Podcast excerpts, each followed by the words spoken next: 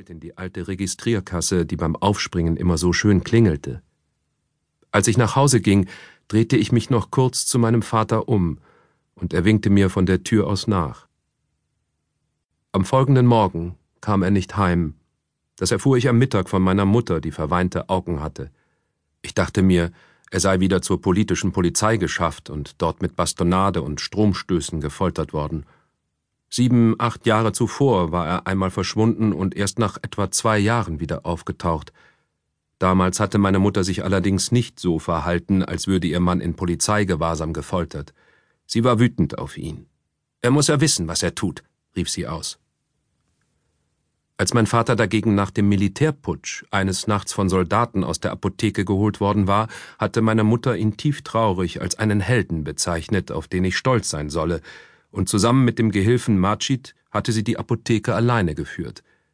Manchmal legte ich damals Majids weiße Schürze an, doch später sollte ich natürlich nicht Apothekergehilfe werden, sondern Wissenschaftler, wie mein Vater sich das wünschte. Nach diesem letzten Verschwinden meines Vaters kümmerte meine Mutter sich keineswegs um die Apotheke. Sie erwähnte weder Majid noch sonst einen Gehilfen, ja nicht einmal, was aus der Apotheke überhaupt werden sollte. Das brachte mich auf den Gedanken, dass mein Vater diesmal aus einem anderen Grund verschwunden war. Aber was heißt schon Gedanke?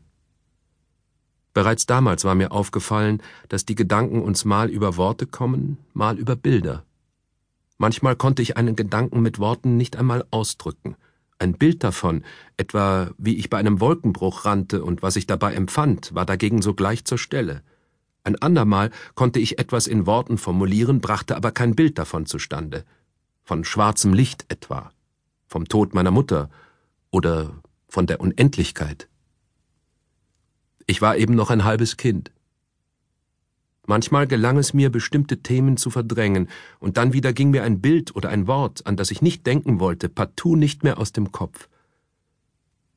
Mein Vater meldete sich nie wieder bei uns. Bisweilen konnte ich mir nicht einmal mehr sein Gesicht vorstellen. Ich fühlte mich dann, als wäre der Strom ausgefallen und alles vor meinen Augen verschwunden. Auf dem Weg zum Ichlamur-Pavillon kam ich eines Abends an unserer Apotheke vorbei und sah ein großes schwarzes Vorhängeschloss daran, als sollte sie nie wieder geöffnet werden. Vom Garten des Pavillons wehten Nebelschwaden herüber. Bald darauf teilte meine Mutter mir mit, dass weder von meinem Vater noch von der Apotheke Geld zu erwarten und unsere finanzielle Lage daher desolat sei.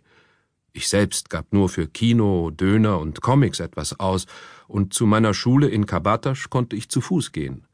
Ich hatte Kameraden, die alte Comics weiterverkauften oder sie gegen Geld verliehen, doch hatte ich keine Lust mehr am Wochenende vor Kinos oder in Seitenstraßen die Beine in den Bauch zu stehen. So begann ich im Sommer 1985 in einer Buchhandlung namens Denis in Besiktas als Verkäufer zu arbeiten. Ein wichtiger Teil meiner Aufgabe bestand darin, Schüler abzuschrecken, die bei uns klauen wollten. Hin und wieder fuhr ich mit dem Inhaber Denis zum Bücherholen nach Jalulu. Es gefiel Denis, dass ich mir Autoren und Verlagsnamen so gut merken konnte, und er ließ mich Bücher zum Lesen mit nach Hause nehmen.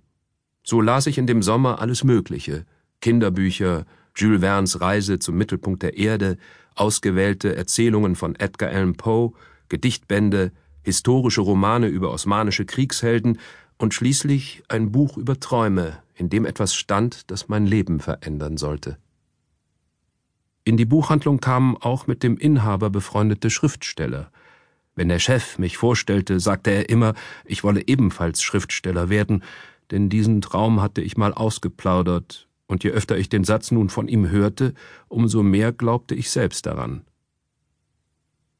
Was ich in der Buchhandlung verdiente, war meiner Mutter zu wenig. Ich sollte wenigstens das Geld für eine Paukschule bezahlen können, um mich auf die Zulassungsprüfung für die Universität vorzubereiten. Seit dem Verschwinden meines Vaters verstand ich mich immer besser mit meiner Mutter. Meinen Entschluss, Schriftsteller zu werden, belächelte sie milde. Erstmal sollte ich an eine gute Universität. Eines Tages ging ich nach der Schule aus irgendeinem Antrieb zum Kleiderschrank meiner Eltern und stellte fest, dass die Sachen meines Vaters weg waren. Nur sein Geruch nach Tabak und Kölnisch Wasser lag noch in der Luft. Wir sprachen nie mehr von meinem Vater, und das Bild, das ich von ihm hatte, löste sich allmählich auf.